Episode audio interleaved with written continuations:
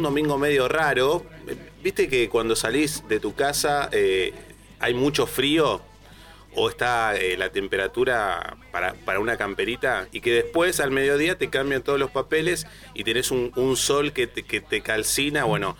Eh, es, el, es el tiempo casi, yo diría, de, eh, entrando al, otoño, preparándonos para el invierno. Para mí, la mejor estación. Recuerdo algunas palabras de nuestra querida compañera Mónica García, que me discutía el año pasado y éramos el team verano y el, team verano y el team invierno, más o menos. Por supuesto, quien les habla, Nicolás Francisco, ama, ama y lo, voy a hacer. Eh, público el invierno, ya lo saben la mayoría. Pero bueno, aquí estamos en los de atrás, eh, nos estamos preparando para, para, la, para presentarles eh, la primera parte que, que hacemos noticias, eh, donde las noticias más importantes de la, de la semana. Hoy tenemos un programa muy especial, porque tenemos la incorporación de un amigo que, se suma al equipo de los de atrás de los domingos en la radio pública. Antes, permítame saludar a, nuestro operador Memo. ¿Cómo estás, querido Memo? Eh, a Brian, ¿cómo estás, querido Brian? Hola, Nico, ¿todo bien? ¿Vos? Muy bien, muy bien, aquí arrancando. Y a Mauro La Rosa, ¿cómo estás, Mauro? Bienvenido a los de atrás, al equipo de la radio pública y tu Hola, buenas tardes a todos, ¿cómo están? Espero que bien. Les agradezco por la invitación. Por favor, por favor, aquí estaremos todos los domingos para hacerte compañía. Eh, en la radio pública los datos para que te comuniques con nosotros, 46 23 57 94, 46 23 58 26, los teléfonos para que te comuniques con nosotros y también eh, los datos de nuestras redes sociales, los de atrás radio, ah, ¿no tienes? Los de atrás con X, los de atrás radio, eh, ahí aceptamos invitaciones, críticas, saludos todo lo que ustedes quieran eh, compartir con nosotros. También em, tenemos eh, los Instagram, las entrevistas que hacemos en vivo y un dato, un chivo para este martes a las 23 horas.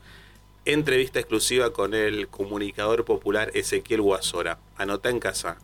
Martes 23 horas por nuestro Instagram, los de Atrás Radio. Ezequiel Guasora estará hablando con nosotros de todo.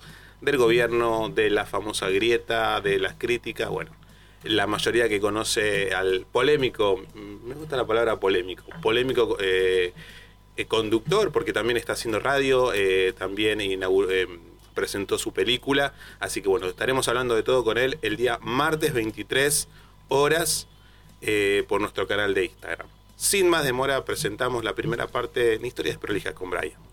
Bien, bueno, Vamos a hacer un repaso rápido de lo que fue la semana, donde el debate nuevamente sobre los planes sociales, sobre eh, esa declaración de Horacio Rodríguez Larreta, el jefe de gobierno de la ciudad, eh, que se sumó, digamos, al, a, la, ala dura de su partido, de su coalición de Juntos por el Cambio, que pedía que los, eh, que los manifestantes que fuesen a acampar a la, a la, a, la, 9 de julio, bueno, se les retiraron los planes, ¿no? Y comenzó nuevamente ese debate en torno a los planes sociales a los, y a los programas sociales, porque bajo el término planes sociales entra todo, entra un montón de cosas que hay que aprender a, digamos, distinguir, ¿no?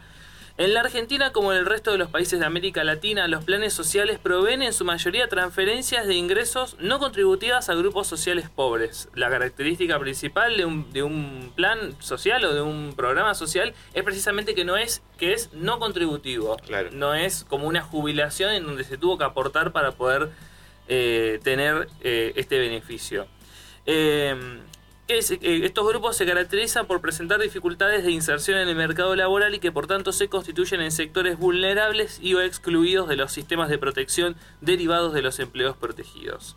En línea con esto, persisten aún debates sobre la aptitud y capacidad de los mismos para generar resultados y aunque se, reconoce el aporte de estos eh, en familias eh, de bajos recursos y con niños en edad escolar al facilitar el contacto con sistemas de protección social más integrales, también se reconoce la persistencia de un conjunto de hogares en situación de elevada vulnerabilidad social, donde la transferencia recibida a través de los planes sociales no alcanza a constituirse en un elemento suficiente para revertir la situación de desprotección y o de carencia social que los afecta. ¿no? Es, digamos, ese es el, debate de que eh, de que si el, si el plan social debe ser algo de carácter transitorio o no, eh, y cómo se trabaja, digamos, eh, para que una persona deje de percibirlo por la positiva, ¿no? Porque consiguió trabajo, porque se insertó en el mercado laboral y, eh, digamos, es por ese lado, ¿no? Y la pregunta del debate que se estuvo dando esta semana, que se da siempre, es, si es si es útil el plan social, si es algo que sirva. Por supuesto que sí, eh, podemos debatirlo, está, lo, tiraste a, la mesa, pero aquí siempre pasa el tema de las guerras de clase, ¿no? De un lado, del otro, sin caer, sin caer en los lugares comunes de mucha gente, de planeros, eh, vagos, de los lugares comunes y despreciando y desconociendo, sobre todo, desconociendo la realidad de muchas personas que necesitan de ese plan. Y una realidad que es claro, nadie vive de ese plan. Exactamente. Eh, pero bueno, em, nos interpela también como sociedad y cómo tenemos que, cómo, cómo es la política, las políticas públicas de un gobierno. Eh, sabiendo que el gobierno anterior fue el que más planes claro. dio y, que, subió esos planes, ¿no? Pero, y hoy son las mismas, las mismas personas que lo critican. Exactamente. Así que... Claro, esa, esa es la, cuestión de discurso, la cuestión problemática en esta, en esta cuestión. A ver, cuando mucha gente confunde eh, planes sociales con programas sociales y con la asignación universal por hijo, porque muchos piensan que la UH y la AUE, que es la asignación universal por embarazo, son planes sociales y en realidad no lo son. La asignación universal por hijo, creada en 2009 con el fin de alcanzar, de ampliar el alcance de las asignaciones familiares contributivas eh, a sectores que hasta el momento habían estado relegados, eh, tiene como objetivo brindar una cobertura a los y las trabajadoras registradas con carga de familia. El régimen de asignaciones familiares tiene su origen en los 40, cuando algunas empresas privadas otorgaban subsidios a sus empleados con hijos poco tiempo después, en el 45, con el peronismo del Estado Nacional incorpora estas mismas prestaciones para los empleados en el extremo inferior del escalafón. Y así, digamos, eh, la asignación universal por hijos, la traducción, digamos, de las asignaciones familiares que se le dan a las personas en los colegios, eh, a, los, a las familias en los colegios, en las escuelas, eh, bueno, pero a través del Estado, a través del Estado. Eh, y, a personas que no son trabajadores registrados o trabajadores, digamos, activos. Eso es lo más, lo, más destacado, ¿no? ahora, actualmente, no existen datos unificados en una misma base sobre la cantidad de beneficiarios de planes sociales que hay en la Argentina, por eso no se puede dar un dato específico, pero sí se puede conocer qué programas hay actualmente, para qué población están dedicados y cuál es su historia. Un informe del Observatorio de la Deuda Social Argentina de la Universidad Católica muestra que en 2019, que es el último dato disponible, el 33,4% de los hogares argentinos recibió algún tipo de beneficio social contra el 32,9% que lo hacía en 2016. Y ahora con la pandemia no sería raro que ese número haya subido y mucho.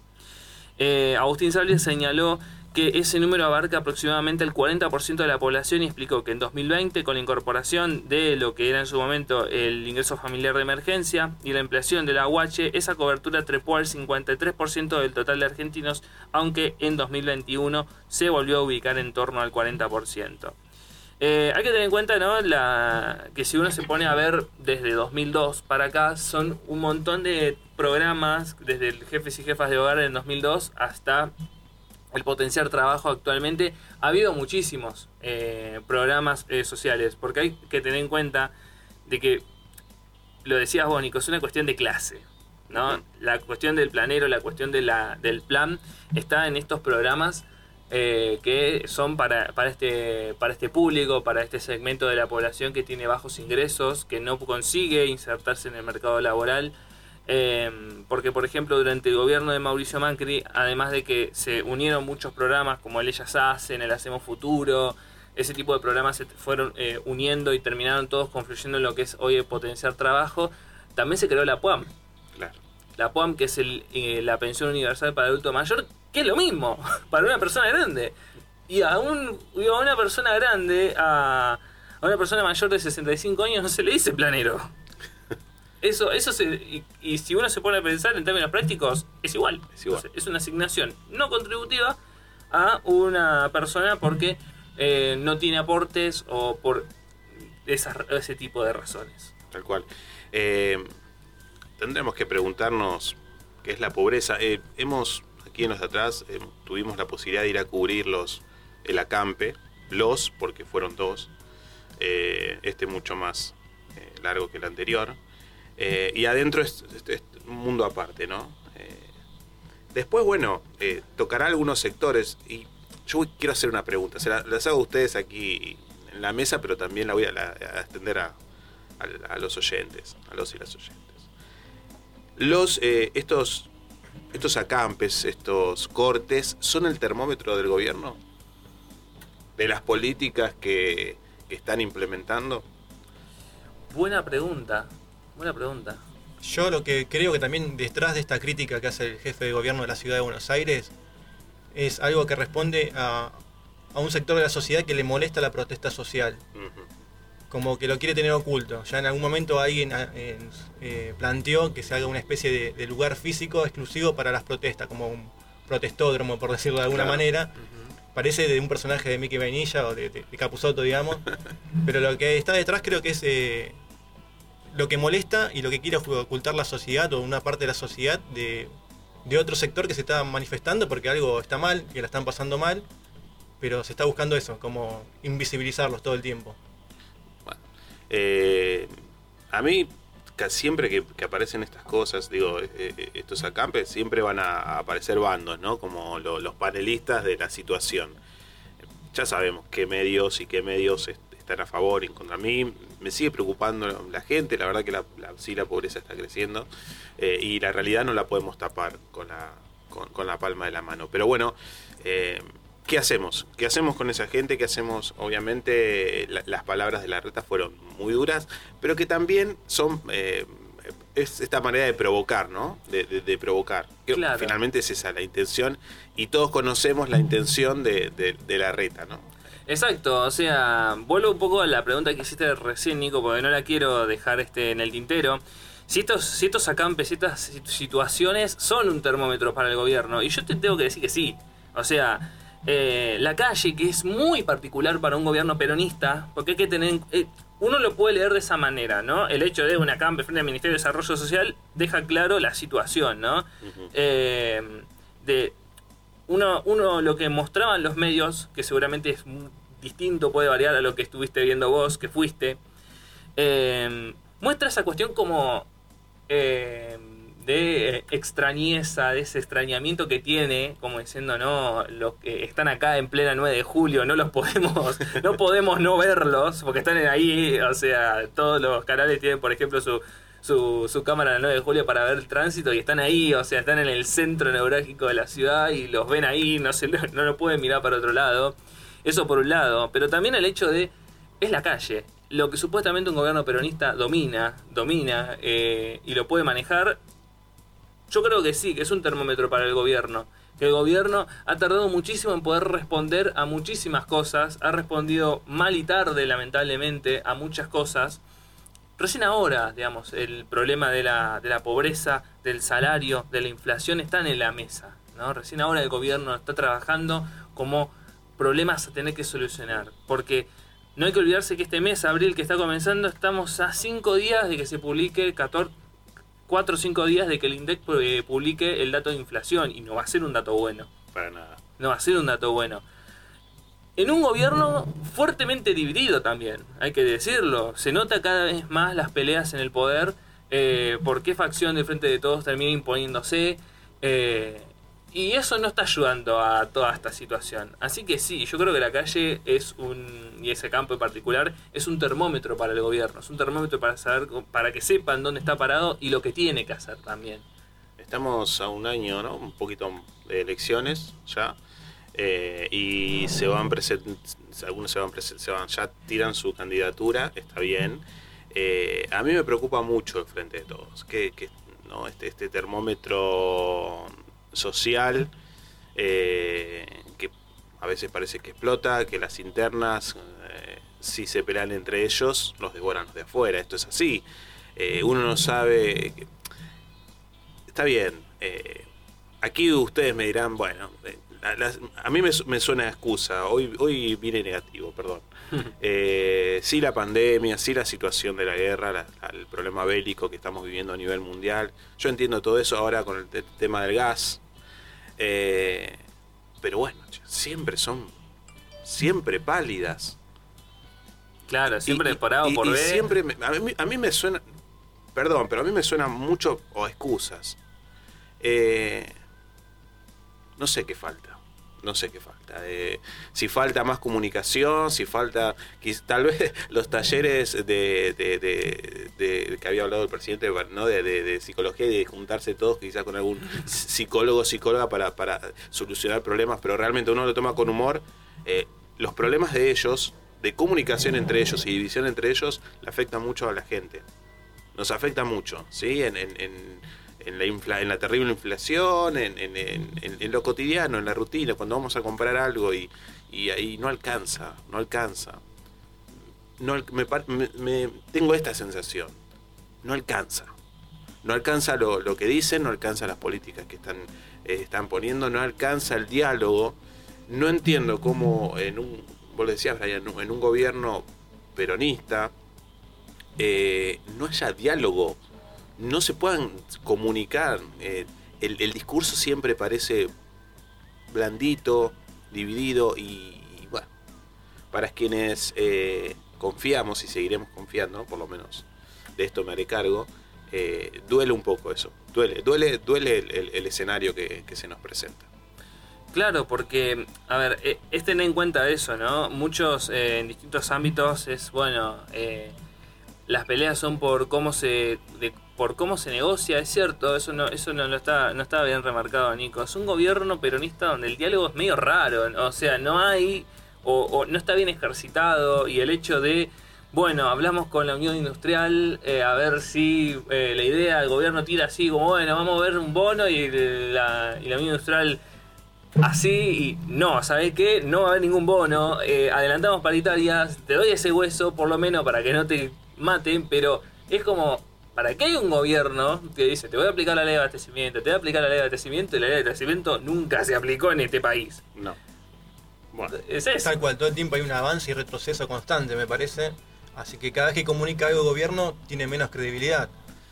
Exactamente. Eh, es la realidad y está bien que la debatamos, me parece, y seguiremos confiando por lo menos de aquí, de los de atrás, que, que la cosa cambie. Eh, estamos en la radio pública del oeste, los de atrás, eh, nos vamos a la primera tanda, estás aquí. Cuando volvamos, tenemos una sorpresa, vamos a hablar de otra cosa, te va a interesar, dale.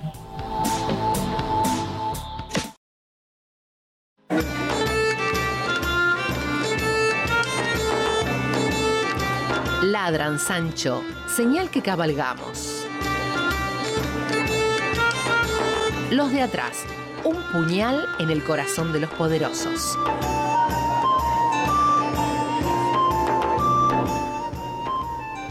Seguimos en los de atrás, te comunicas al 46 23 57 94, 46 23 58 26, los teléfonos para que te comuniques con nosotros, podemos, te escuchamos, te salimos al aire y también están abiertas nuestras redes, los de atrás radio, para en Instagram, acordate, te lo dijimos en el primer bloque, el martes a las 23 horas, sí, este martes anotalo, eh, entrevista exclusiva con el comunicador Ezequiel Guasora, ahí estará Pablo Frers y Luciana eh, hablando y charlando sobre la realidad. Un poco te la mencionamos al comienzo, eh, las cosas que se están complicando para, para todos, para todos y todas en realidad.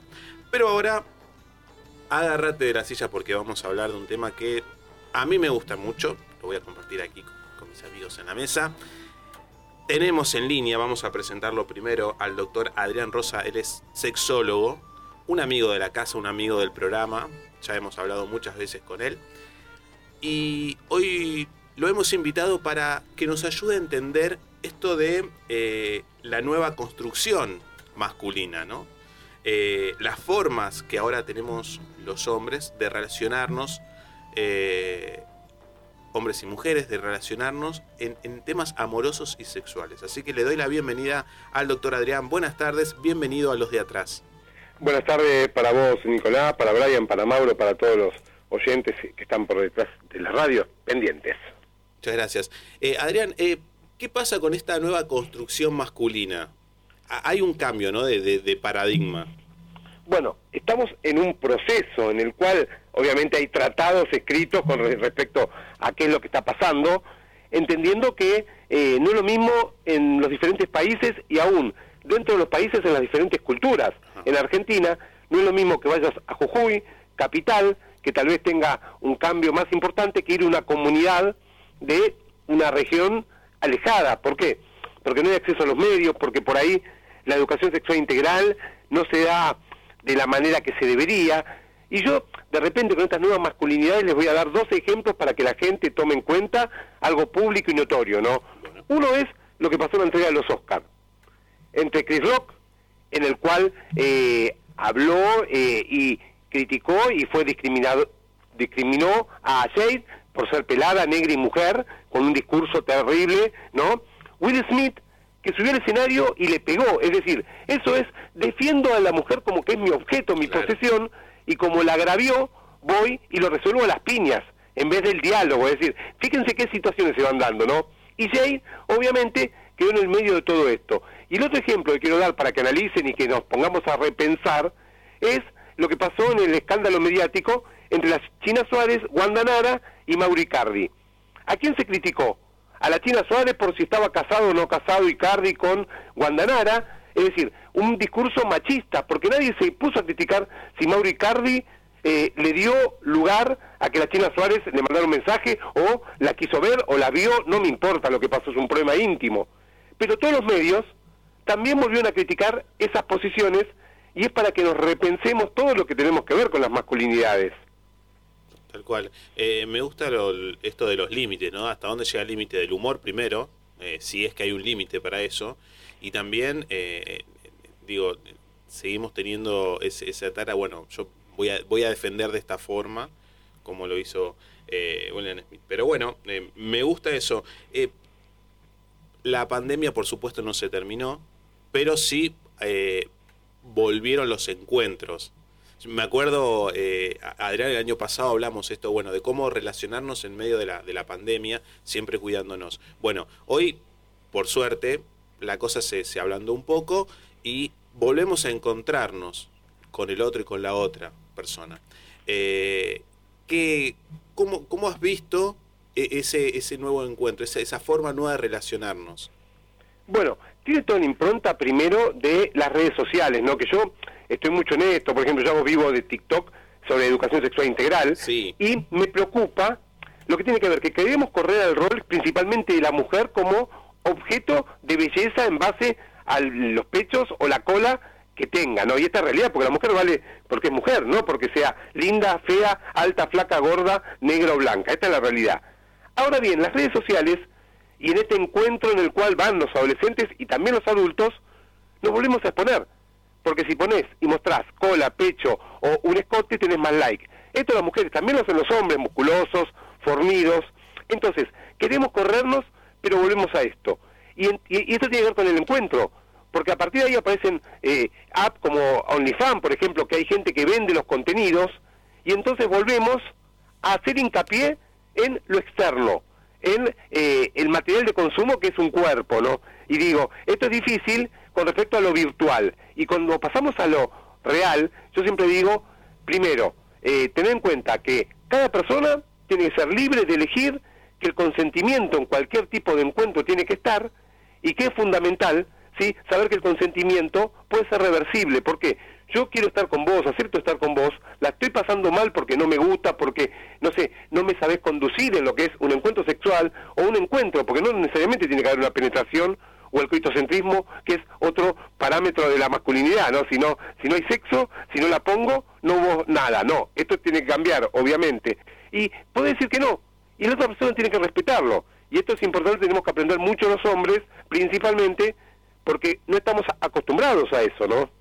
Sí, eh, pero ¿cómo escapamos de los filtros? Las- todas las, no sé, las aplicaciones eh, están llenas de filtros y cada vez eh, nos aleja más de un poco la realidad. Eh, hay filtros para todo. Construimos, construimos una imagen muchas veces falsas y después eso está el tema de las expectativas. Nos encontramos con la persona y, y bueno, no sé, no es lo que encontramos, pero uno no es, eh, quiero decir, eh, aquel que se, que, ven, que se vende.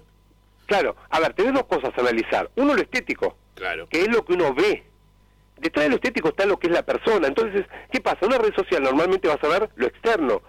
Por ahí te puede no agradar la persona por lo que piensa, porque no puedes tener un diálogo constructivo, porque no es lo que vos esperabas. Entonces, es un error caer de vuelta en lo que es el coitocentrismo, la genitalidad y la penetración. Vos te tiene que gustar una persona, porque por ahí, yo lo voy a ser sincero, por ahí te encontraste con alguien, caminaste debajo de las estrellas y tuviste un orgasmo.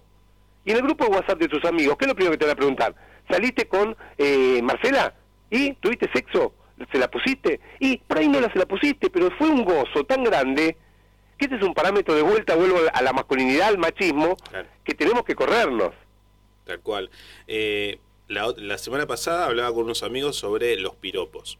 Eh, y decía, lo, lo- leí en un, en un artículo, no recuerdo el autor, pero me interesó esto de el, el piropo como código de, de- entre machos, más que eh, como una estrategia para, no sé, para enamorar a, alguien que a, a mi entender, nadie se podría enamorar por un piropo, pero sí que, que tiene esto de, de código interno y que es, ese código eh, se, se nos enseña, eh, aprendemos, o sea, se nos enseña o se, o se nos enseñaba a ser machos con este código. Y que por suerte eso hoy, digo, eh, está cambiando, pero bueno, en- todavía queda en, al- en algunas esquinas estos, este, código que, que, me- que es violento y, y- y que, muestra una, que muestra esta realidad. Claro, mira, hay un fino equilibrio en el cual yo me quiero ser muy crítico y corrermo con, con lo que es la lucha feminista, ¿no? La cual obviamente acompaño, pero sin el extremo de que todo está mal lo que hace el hombre, porque también, o sea, Mm. yo entiendo que el piropo fue muy agresivo y que obviamente eh, vulneraba el derecho de esa chica, esa mujer, porque le daba miedo, porque la gente normal puede decir un piropo y queda ahí. El problema es el que hace piropos violentos, agresivos, eh, decir qué bella estás, en realidad no estamos diciendo nada malo desde lo conceptual. Obviamente hay otros piropos que son súper agresivos y son terribles. Ahora, ¿cómo buscar ese fino equilibrio y cómo entender cómo siente esa persona, se siente mal, agredida, en miedo o, con peligro? Porque yo les pregunto a los hombres, ¿alguna vez se preocuparon qué ropa se ponían para salir, si era escotada, si se mostraba o se apretaba su cola, si eh, iban a subir al auto de una mujer o a la casa de una mujer o eh, a qué hora salían o a qué hora vol- volvían? Nunca. En cambio las mujeres tienen que hacer toda una cadena de cuidado y esto lo estamos viendo lamentablemente con eh, las violaciones, los abusos, ¿no? Eh, eh, lo que es eh, el abuso, que no me gusta decirlo en manada, porque ahora está eh, el juicio por el fallecimiento, ¿no? El suicidio de Paula Martínez, que nos duele el alma, ¿no? Porque, bueno, sufrió un abuso sexual, porque no digo en manada, porque ni los animales hacen eso. Entonces digo, eh, es un grupito, no somos todos los hombres. La mayoría tenemos códigos, tenemos enseñanza, tenemos educación sexual integral y respeto, pero unos poquitos nos manchan a todos y esto es muy complicado, ¿no? Hay que entrar en profundidad para trabajar en cada familia, en la escuela, en los redes, las redes sociales y los medios de comunicación, ¿no? ¿Cómo, cómo es ese trabajo, Adrián? ¿Cómo, se- co- qué, es- qué le enseñamos a nuestros niños y niñas? Eh, ¿Cómo los formamos? Porque digo, eso, eso tiene que cambiar. Digamos, eh, en algún Debe, lado, sí. digo, en algún rincón de, de- de- de esa crianza est- estamos fallando. Mira, estamos cambiando. Ahora, lo que yo quiero decir es que obviamente la masculinidad eh, nos da muchas ventajas porque llegamos a cargos jerárquicos, porque muchas veces no tenemos que hacernos, o creemos que no tenemos que hacernos cargo de la crianza de los hijos. Generalmente el hombre puede estudiar y la mujer tiene que delegar si queda embarazada o si eh, tiene que estar en la casa eh, cui- cuidando a los chicos. Es decir, estas son todas ventajas que tenemos nosotros, ¿no? Eh, usted va a una concesionaria. ¿Quién atiende? Hombres. ¿Quién vende los autos? Hombres. Lo que tenemos que decir los hombres y las mujeres es, no, yo no compro un auto acá porque son todos hombres, no hay mujeres. La mujer nada más está como administrativa o telefonista en general, digo. Esto son eh, realidades que tenemos que ir rompiendo. Ahora, también quiero decir una contra, porque no es, tenemos un montón de ventajas, pero también eso de ser macho, ser sostén de familia, que no podés llorar, que tenés que aguantar y resolver todos los pleitos a piñas porque sos macho, es un boomerang, pero digo, para entender también que le pego al hombre, no, le pego al proyecto de masculinidades si no es humano, si no es sensible, pero también tenemos algunas cosas que son una mochila carga eh, pesada de llevar, ¿no? Tal cual. Eh, ¿Y cómo nos sacamos esa mochila? Digo, eh, porque eh, digo, es difícil. Vos hablaste esto de, de- de no permitirnos expresar nuestras emociones ante situaciones que a veces nos superan.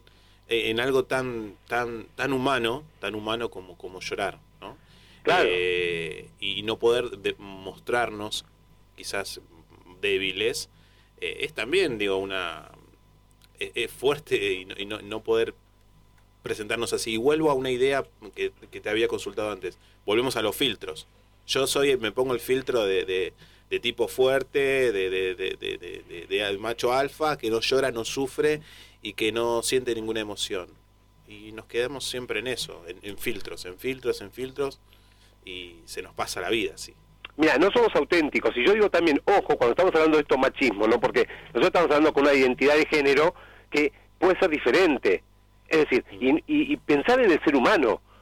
Un, alguien que en el momento del nacimiento se le dice, se dice, bueno, sos hombre porque genéticamente y porque tenés los órganos sexuales externos de hombre y después, por algún motivo la construcción social de su vida, no se identifica como hombre, sigue siendo un ser humano. Entonces también esto muchas veces jugamos nosotros.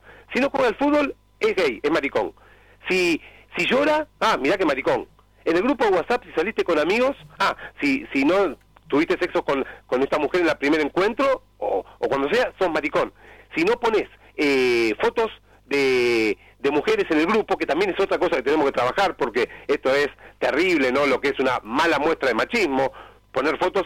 ¿Quién se planta? Les pregunto a ustedes, en un grupo de amigos, de la facultad, de la escuela, de la universidad, del barrio, donde sea, cuando uno postea sin consentimiento la foto de una mujer, sea quien sea, no importa, sea su novia, su pareja, su amiga, su amante o alguien que sacó de las redes sociales, es desnuda. Si a mí no me interesa verlo esto, esto estamos haciendo también un mal empleo del machismo, es decir, hay tantas cosas para hablar, ¿no? Que a veces nosotros también juzgamos a otro hombre porque no es igual a nosotros, porque creemos que gay como si ser gay es una mala palabra, es un ser humano que tiene otro gusto sexual, otra atracción, otra identificación de género, ¿no? Con, con lo que nosotros creemos entre normal y anormal. Es complicado, ¿no? Seguro. Adrián, ya para, para ir terminando, eh, a mí me gustaría, a mí me encantan siempre tus consejos, te, te, te- te escucho y te leo y te veo siempre en tus redes, en, en los debates que, que son muy interesantes. Y aprovecho también este, este momento para preguntarte eh, dónde te seguimos, dónde te vemos para, los, para nuestros oyentes, oyentes de la Radio Pública del Oeste, cómo es tu Instagram, Ah, eh, para que te sigamos ahí. Bien, eh, arroba doctor.adrián Rosa en mi Instagram de salud, el TikTok de R Adrián Rosa, que les digo que 10 y media, 11, 11 y pico, es muy interesante porque pongo puntos para reflexión y abro el vivo para que eh, participen adolescentes y adultos y muchos dicen, yo nunca me explicaron esto sobre educación sexual integral, sobre sexualidad, por eso repienso, nadie tiene la razón en esto, pero sí es importante eh, llevar a la reflexión para ser mejores personas, para tener una sexualidad más plena si es necesario y por eso es importante trabajar, ¿no? Eh, y si querés cortito, ya te doy un anticipo eh, para vos y, y todos los oyentes, que el 28 de mayo se va a hacer la primera jornada libre y gratuita de Sexólogo Suba, del cual por supuesto integro, formado con el doctor Juan Carlos Kunesov, eh, que es el director, y la licenciada Lucía Báez Romano, eh, en forma en Instagram, en arroba Sexólogo Suba, donde también eh, ustedes van a poder eh, participar, preguntar y ver los vivos de los mejores sexólogos y sexólogas formados en la UBA. Así que es como un anticipo que después seguramente podremos hablar algo más de esto. Bueno, mil gracias, eh, doctor Adrián Rosa, sexólogo, siempre un amigo de la casa. Yo te considero ya un amigo de la casa porque eh, nos ayudas a pensar, a reflexionar y a entender la sexualidad y y hablar y que deje, dejemos de, de entender la sexualidad como algo tabú y poder, por lo menos vos me corregirás, yo creo que mientras más uno sabe, más se conoce y más diálogo hay entre esa pareja, creo que la sexualidad se disfruta más, es más plena. Seguro, hay mucho para aprender. Eh, el mensaje final, eh, antes de este cierre, es justicia por eh, Paula Martínez, ¿no? que Sí. es eh, eh, la chica que lamentablemente se suicidó luego de ser abusada en el 2016 en Florencio Varela por un grupo de cinco personas o más, la drogaron, eh, la llevaron en un auto, en una camioneta, abusaron de ella y eh, después fue revictimizada con lo que es eh, los protocolos de prevención de víctimas de abuso sexual, no de violación, en el cual hay mucho que trabajar también y obviamente es otro de los temas que tenemos que visibilizar.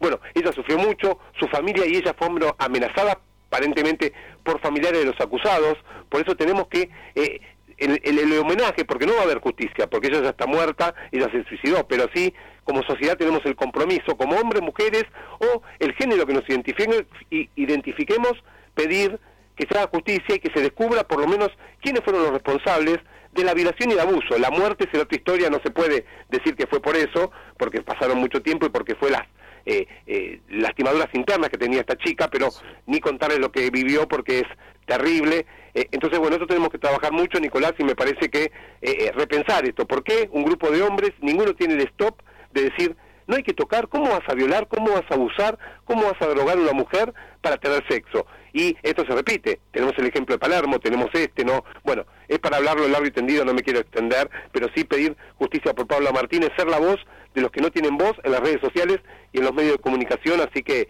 es un tema importantísimo, Nicolás. Por supuesto, nos unimos también a ese pedido de justicia y bueno, eh, eh, como decís, hay que, hay que debatirlo, hay que, hay que plantearlo y, y tiene que cambiar estos, esta forma de, de relacionarnos con, con los demás. Gracias, Adrián. Un abrazo desde aquí, desde los de atrás, en la Radio Pública del Oeste.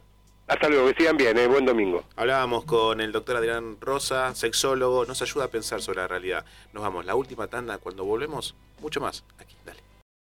Ne me quitte pas, il faut oublier No soy solo una colección de actos cotidianos.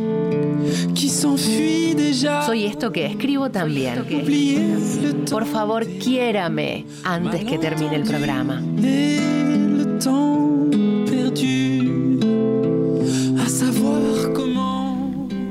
Último bloque de los de atrás, aquí en la Radio Pública del Oeste. Eh, acordate, te lo dijimos al comienzo del programa, anotalo. Tenemos una charla increíble el día martes, 23 horas, con Ezequiel Guasora, periodista, comunicador popular. Hablaremos con él de la realidad del país.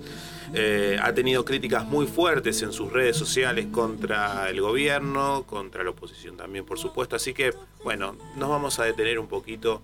Me parece un lindo horario a las 23 para reflexionar sobre la realidad del país y con alguien que, eh, como decía Brian, conoce la calle. ¿no? A eh, Ezequiel Guasola se le puede discutir un montón de cosas, sus métodos, polémicos, ok, pero yo le voy- siempre voy a reconocer que el tipo conoce la calle. Sí, conoce el corazón de la calle, la gente.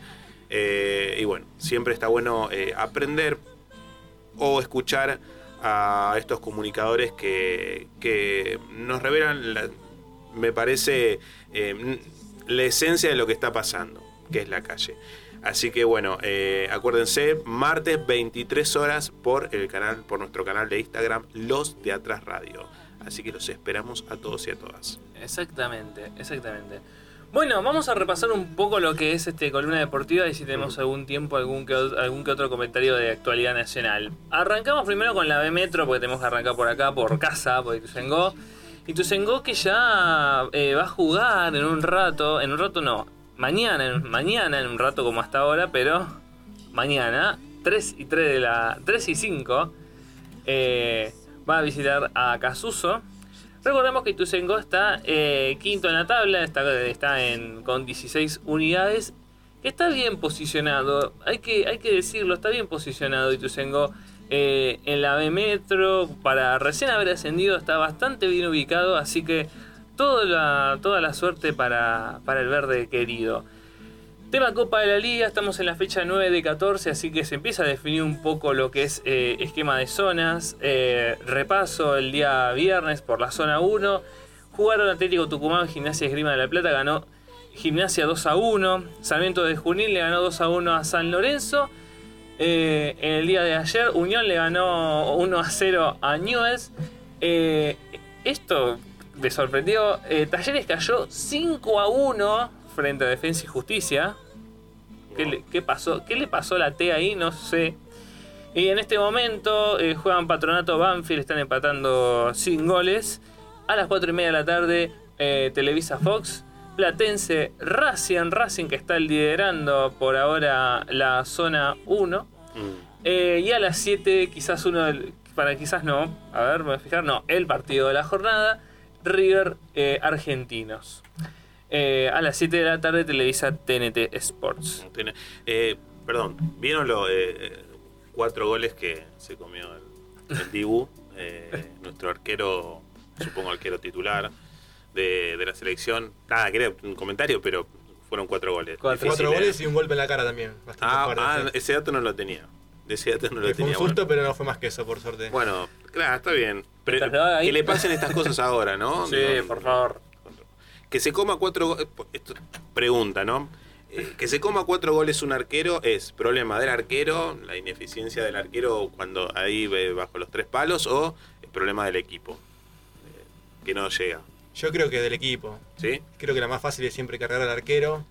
No vi los goles, ¿eh? Porque a veces hay, que- hay que, tampoco. hay que- Sí, hay veces que bueno, algunos arqueros se mandan su- Ah, bueno. sus errores, Bueno, pero eso digo, bueno, nada, está bien, para estar Manny para mí como, como titular, ¿no? Mm. No, quiero- no quiero eh, tirar, no sé, los oyentes que piensan, pero para mí, Claro, es como con Messi con el PSG, ¿no? Que, bueno, no dicen, no está brillando en el PSG. Bueno, que se quede ahí, tranqui, mientras brille la selección, suficiente. sí, sí, que se cuiden. Que se cuiden. Está muy, muy lejos el, el, el Mundial, creo, corrígame, me parece que es noviembre, ¿no? Por ahí, así que tenemos un, gran- un tiempo bastante extenso para que nuestros, nuestros seleccionados, nuestros jugadores eh, se preparen. Exactamente. Sigo con zona 2. El viernes empataron 3 a 3 Arsenal Godoy Cruz. También empataron Rosario Central y, y Colón. eh, que en Santa Fe por el tema. eh, por el tema Colón, que ha habido, que hubo disturbios entre la barra, todo el gobierno santafesino está ahí eh, muy, muy atento con lo que está pasando.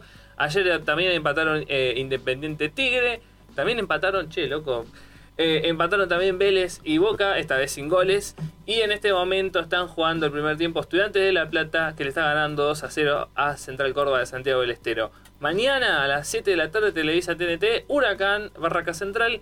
Y cierra la fecha eh, a las 21.30 Lanús Aldo Civi. Repaso, zona 1, Racing está con 18 unidades, sigue eh, Defensa y Justicia y Unión con 17, River con 16, eh, igual que Newells. Y en el caso de la zona 2, Estudiantes de La Plata está con 18 unidades, le sigue Tigre con 16, igual que Boca, y Aldo Civi con 13 y Colón también con 13 unidades. Así que nada, eso. Eh, recordar que el, que el próximo mundial arranca 21 de noviembre, lunes 21 de noviembre a las 7 de la mañana. Partido entre Senegal y los Países Bajos. Es- esa, esa, esa cosa rara de que el partido inaugural no sea del, del anfitrión. Bueno, Por- porque la repartija quedó que Senegal, Países Bajos juegan a las 7, sería 7 de la mañana nuestra, eh, el lunes 21 y Qatar, Ecuador a la 1 de la tarde. pero eh, siempre el país eh, anfitrión tiene que jugar primero. ¿no? Claro. ¿Qué pasa? Debería ser, pero bueno, parece la repartición Sí. ahí, bueno, chao. No, Pobre Qatar. Bueno, eh, hay un problema grande con San Lorenzo, ¿no? Eh, eh, perdi- pierde con Sarmiento, Troglio que me parece que se está por ir, Sí. y San Lorenzo no sale. Hubo una marcha eh, contra Tinelli y Lamens y todo, y Amar en coche. Eh, qué mal que está San Lorenzo. Me duele ver a San Lorenzo ahí, en, en- en- en esa situación, sin juego, sin nada, pero el problema interno... Problema institucional Sí. también. Hay un problema institucional porque, bueno, ya de por sí, recordamos que Marcelo Dinelli había.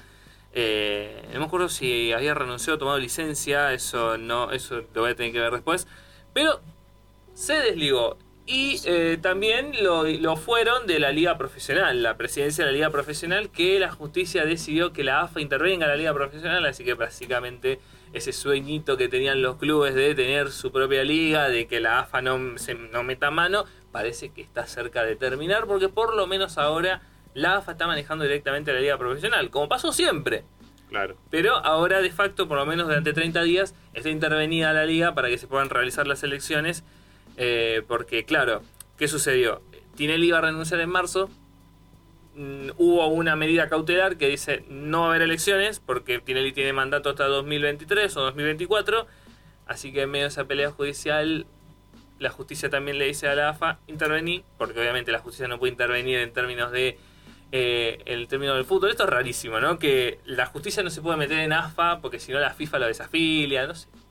Es, es No, se- no puede intervenir ante... No puede intervenir porque corre riesgo de que FIFA desafilie a la, a la asociación. Eso pasó cuando, después de la muerte de Grondona, Sí. eh, aparece la eh, comisión normalizadora y la FIFA estuvo ahí mirando como diciendo, muchachos, si esto sigue, corre riesgo de que desafile a la, a la AFA de la FIFA. pero, Y pero y, es rarísimo. eh, eh, y polémico. En caso de corrupción, de algo, de un problema, ¿quién? Y bueno, supuestamente la FIFA, que tampoco es, tampoco es una garantía muy importante. Bueno, está bien. Eh, nada, me duele realmente por San Lorenzo esta situación de Tinelli. Tinelli para mí, ah, capaz que arma el año que este año ya, no el año que viene, eh, un show entre San Lorenzo, Canal 13 y no sé, algo raro va a armar. Cuestión de que no es de- hay, hay mucha bronca y mm, los platos rotos los paga el pobre Troglio que lo queremos eh, y que está haciendo lo que puede, me parece, con, con lo que tiene. Eh, no sé. Claro, sí, San Lorenzo que está obviamente en el fondo, casi en el fondo de la tabla, en la zona 1, que, que bueno, no, no puede aspirar lamentablemente a, a pasar a la, a, la, a la fase de llave, ¿no? Así que Bueno. vamos a ver qué pasa ahí. Vamos a ver qué pasa. Así está nuestro, nuestro fútbol, eh, nuestro deporte tan lindo, eh, con sus complicaciones, con sus equipos. Qué terrible fue la patada rojas a River en Copa Libertadores. El video, bueno, lo- eh, pasa muy rápido, pero algunos, algunos medios lo pa- pasaron el- la patada en cámara lenta. Terrible. Eh, me parece que va a tener para tres meses, me- no, dos, tres meses. Eh, Tilly sí, Peroné, más o menos. Bueno, eh, pobre Rojas, lo- venía tan bien, venía tan bien. En fin. Eh, no nos queda, nos queda poquito de programa, ha sido un placer. Eh, ¿Cómo te has sentido, Mauro, en este primer programa? Perfecto, me encantó, la verdad la pasé muy bien. Bueno. Espero volver la semana que- próxima. Sí, perfecto, te, te esperamos.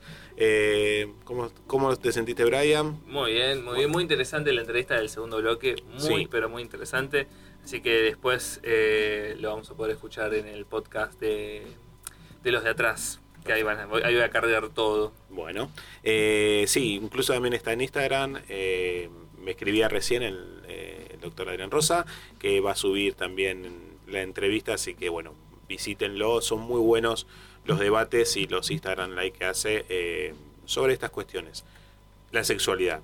¿sí? Eh, es importante que la charlen, es importante que, que hablen, que se informen, para que no suceda lo que, lo que tan bien nos describió el, doctor. Esto ha sido todo. Nos vamos, gracias Memo, un abrazo eh, a nuestro operador. Recuerden, tiro el chivo de nuevo, martes 23 horas, entrevista con el periodista y comunicador popular Ezequiel Guasora en nuestro canal de Instagram. Nos vamos, ha sido un placer, abrazo a todos y a todas. Mi nombre es Nicolás Francisco, que les dice buenas tardes y permiso.